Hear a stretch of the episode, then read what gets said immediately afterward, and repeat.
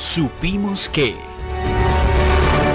Bueno, oyentes, nos hemos enterado de varias, varias cosas. Primero que nada, pues comentarles a todos ustedes que un grupo de congresistas de la oposición en Bogotá, que está denominado como la Comisión de Amistad Colombia-Israel, pues emitió un comunicado en rechazo a las declaraciones del gobierno nacional frente al conflicto en Palestina. Sin embargo, prefirieron mirar para un solo lado y también se les olvidó que en esta temporada de recrudecimiento del conflicto, los israelíes pues también han acabado con la vida de 5 mil personas. Entonces, bueno, hay que mirar para ambos lados, como dicen, antes de cruzar.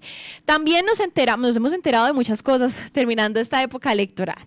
Nos enteramos también acá en Manizales que recientemente un candidato al consejo pues convocó una manifestación con varios motociclistas en la ciudad.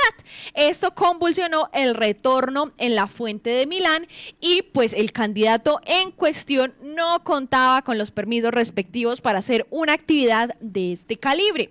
La patria lo buscó para conocer su posición frente pues a estas declaraciones y lo que él lo dijo ante la evidente falla y la falta de permiso, pues el candidato se dedicó a cuestionar la labor del periodista en cuestión, quien le estaba preguntando pues por qué realizó este acto si no tenía los permisos. Le preguntó incluso si alguien lo había mandado y le dijo groseramente que nadie le agachaba la cabeza.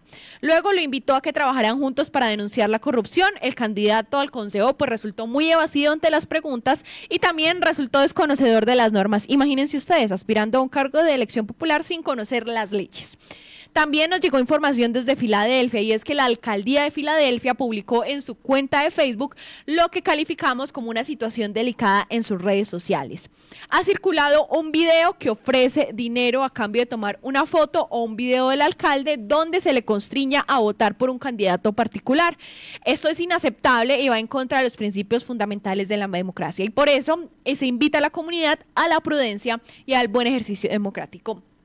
Y por último, nos enteramos que en Nariño, pues Antioquia, el municipio antioqueño, pues se volvieron a dar cita a las autoridades de Caldas y de Antioquia. Y esta cita fue para poder analizar los avances en seguridad y apretar tuercas en estos últimos tres meses del año contra la inseguridad que azotó recientemente en los límites entre los departamentos de Caldas y Antioquia.